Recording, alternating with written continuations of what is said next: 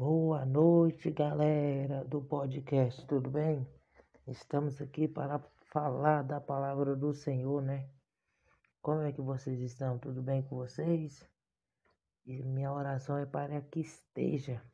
Hoje eu quero falar de uma palavra que se encontra em Lucas 19, galera. É que se trata de algo que Deus colocou no meu coração, ministrou é muito bom poder estar com vocês. Mais uma semana. Estamos aí, graças a Deus, rompendo em fé, né?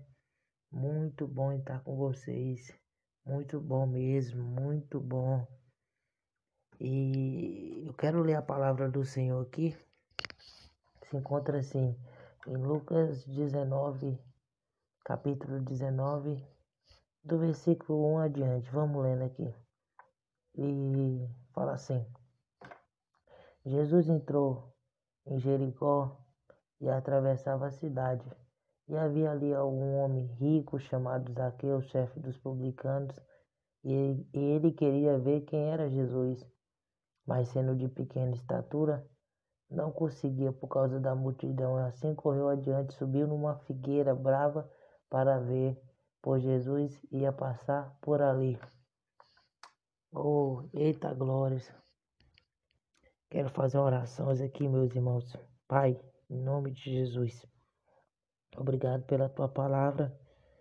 Eu sei que a sua palavra é lâmpada para nossos pés e luz para nossos caminhos. E nós te pedimos, Pai, que a tua palavra nos pegue por dentro, nos lapida, nos corta, Pai.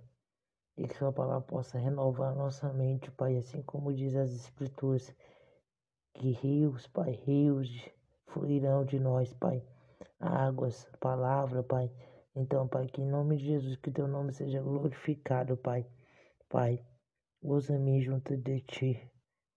Nos usa, Pai, com a tua palavra. Amém, galera. Galera, essa palavra que se trata aqui é de Zaqueu, um chefe dos publicanos um homem que pela, pela religião ele era questionado. Pela religião ele era considerado um homem puro. A religião não queria chegar perto dele, os fariseus, os publicanos não queriam chegar perto dele. Porque esse homem era considerado ser, vamos se pôr na nossa linguagem, um malandro, um cara perdido. Mas se nós lemos as escrituras, no capítulo 18 de Lucas, nós encontramos Jesus passando por certo lugar e um jovem rico é, foi, chegou perto do Senhor e disse: Bom mestre, o que farei para herdar a vida eterna? E o Senhor falou: é, Não matarás, não furtarás, amarás teu próximo. Deu alguns mandamentos para ele. E ele disse: Tenho guardado isso até é, até minha adolescência. E, e Deus fala assim: uma coisa ainda é necessária. Jesus fala: uma coisa ainda é necessária. Vende tudo que tu tens e dá aos pobres.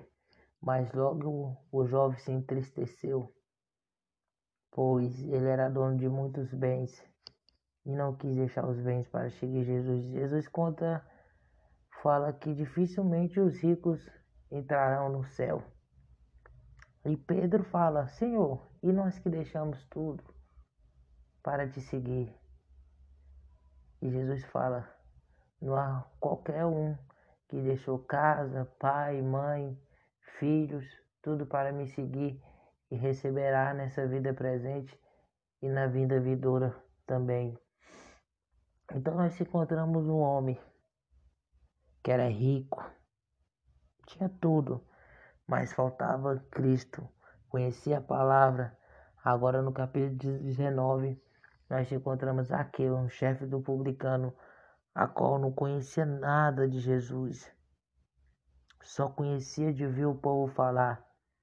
E a Bíblia diz que Jesus passava por certo lugar, já que eu, por ser, ser pequeno de, por ser o homem de pequena estatura, subiu em cima de uma figueira para contemplar o Senhor.